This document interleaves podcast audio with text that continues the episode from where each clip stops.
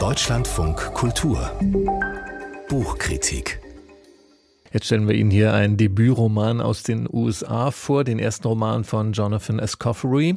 Er wurde als Kind jamaikanischer Eltern in den USA geboren. Er schreibt Kurzgeschichten, die schon in vielen angesehenen Literaturzeitschriften und Magazinen erschienen sind, mehrfach ausgezeichnet worden sind. Und sein erster Roman, der heißt jetzt auf Deutsch Falls ich dich überlebe. Die Kritikerin Sonja Hartel hat ihn gelesen. Guten Tag, Frau Hartel. Guten Tag. Was für eine Geschichte erzählt denn Jonathan Escoffery in diesem Buch?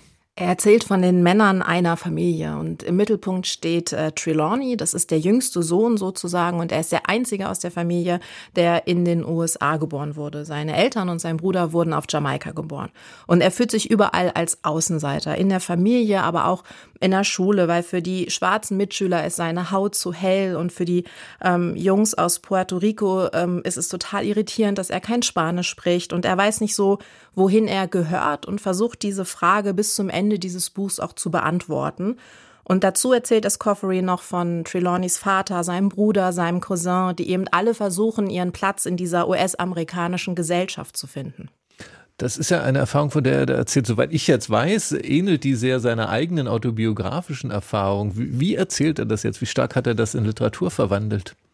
Er hat auch immer wieder betont, dass er vieles davon selbst erlebt hat. Er hat sich glücklicherweise bei einigen Dingen anders entschieden, als es seine Hauptfigur macht. Aber tatsächlich ist es klar ein fiktionales Buch. Es ist auch ein sehr literarisches Buch. Die Kapitel sind wie Kurzgeschichten, die eben verbunden sind durch diese verwandtschaftlichen Beziehungen der, ähm, der Männer. Und es ist ganz distinktiv in, in Sprache und Erzählton. Die unterscheiden sich sehr stark. Und gerade der Anfang und das Ende sind besonders stark. Am Anfang fängt er an mit einer Du-Perspektive. Das heißt, ich wurde von der ersten Seite in dieses Zwiegespräch, das Trelawney mit sich führt, gezwungen und erlebte dann auf, aus, aus gewissermaßen aus seiner Perspektive, wie er mit den ganzen Mikroaggressionen hadert, mit dem strukturellen Rassismus, mit seinem Umzug.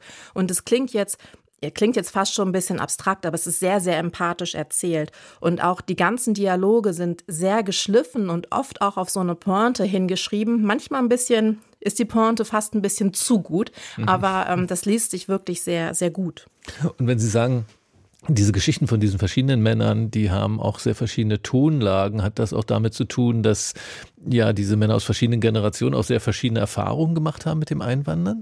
Das korrespondiert miteinander, das ist ganz klar. Und es ist auch ein Problem für Trelawney, dass er das Gefühl hat, alle anderen Männer aus seiner Familie sind viel besser in dieser US-amerikanischen Gesellschaft angekommen, ohne die Verbindung zu Jamaika zu verlieren, die er einfach nicht so richtig spürt. Und ähm, sie entsprechen auch gerade sein Vater und sein Bruder entsprechen viel stärker diesem Männlichkeitsbild, das ähm, auf Jamaika auch noch vorherrscht. Und sie machen auch ganz klare männliche Tätigkeiten. Sie arbeiten körperlich auf dem Bau oder im Landschaftsbau, während er dann später Literatur studiert.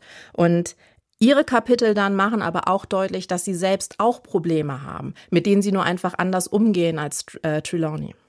Jetzt frage ich mich, weil Sie auch gesagt haben, eben diese verschiedenen Tonlagen, ähm, das muss man ja auch erstmal dann ins Deutsche kriegen. Das hat ein sehr erfahrener Übersetzer gemacht, Henning Ahrens. Wie hat er es denn gemacht?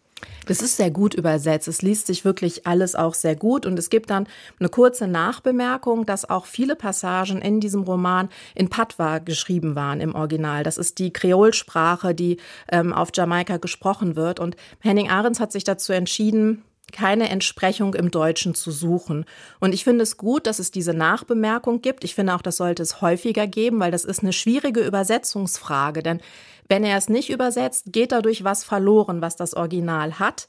Aber wenn er es übersetzt, gibt es auch die Gefahr, dass es durch seine Entscheidung diese Sprache oder sogar die Menschen, die sie sprechen, irgendwie herabgesetzt werden. Was ich mir nur gewünscht hätte, ist, dass es dann vielleicht nicht nur diese kurze Nachbemerkung gibt, sondern auch einen Auszug aus einem Original, dass mhm. dann diejenigen, die jetzt nicht wissen, wie das klingt und wie man das liest, ähm, einfach einen Eindruck von der Sprache bekommen aber dennoch, wie Sie sagen, sehr gut übersetzt. Jetzt ist ja die USA bekanntlich ein Einwanderungsland schon sehr, sehr lange oder überhaupt grundsätzlich. Auch deshalb gibt es ja viele Geschichten über das Ankommen in den USA in der Literatur. Wie, was würden Sie sagen, wie hält, verhält sich jetzt äh, Jonathan Escofferys Einwanderungsroman zu anderen Büchern mit diesem Stoff? Ich musste beim Lesen ganz häufig an ähm, Gabriela Garcias von Frauen und Salz denken.